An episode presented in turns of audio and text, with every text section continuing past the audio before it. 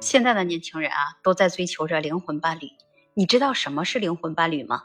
我觉得灵魂伴侣它指的就是一种深度的情感和精神联系的理念。在人世间，灵魂伴侣真的存在吗？这就要取决于你个人的信仰和观点了。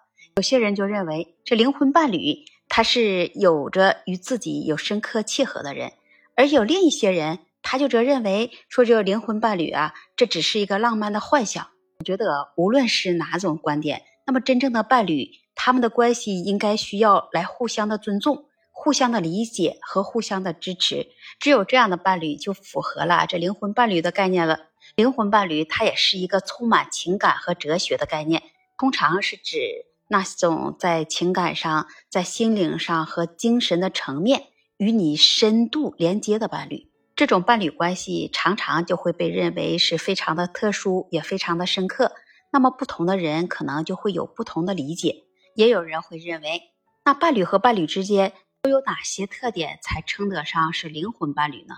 那么首先，比如说要有一个深度链接，灵魂伴侣之间会存在一种深刻的情感和心灵上的链接，让彼此的感觉彼此都了解，彼此之间相互信任，也有着共鸣感。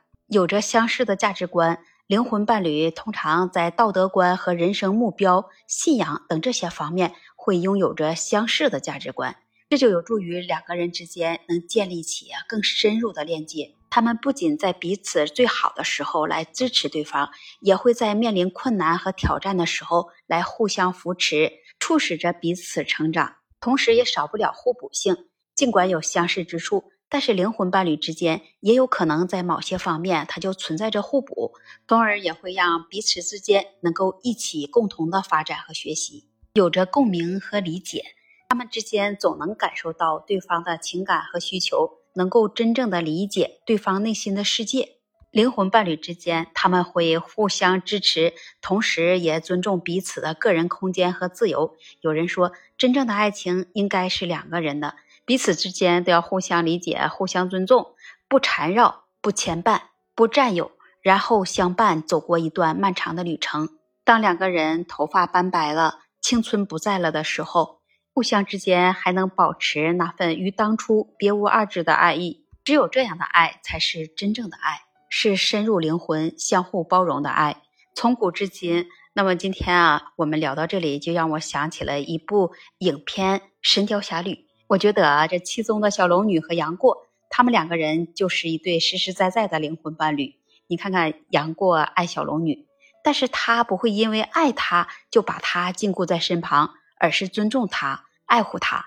他们的灵魂就是统一的，即使两个人不在一起的时候，两个人的心都会互相在守护。当我们看了这部剧的时候，真的很感动。就像这样两个人心怀着天下的侠义之士。有着同样的信仰和追求，他们总是彼此相互吸引着，志同道合，潇洒天地。你能认为他们两个人不是一对灵魂伴侣吗？在我们父母那一代，或者是在我们祖母那一代，那他们没有什么灵魂伴侣，那时候讲究婚姻包办。那现在这个年代就不同了，现在的年轻人呢，他追求着婚姻自由啊，恋爱自由，找到真正适合自己的另一半。使自己幸福的能过一生，那我觉得啊，这样的伴侣就是灵魂伴侣。你是不是也这样认为的呢？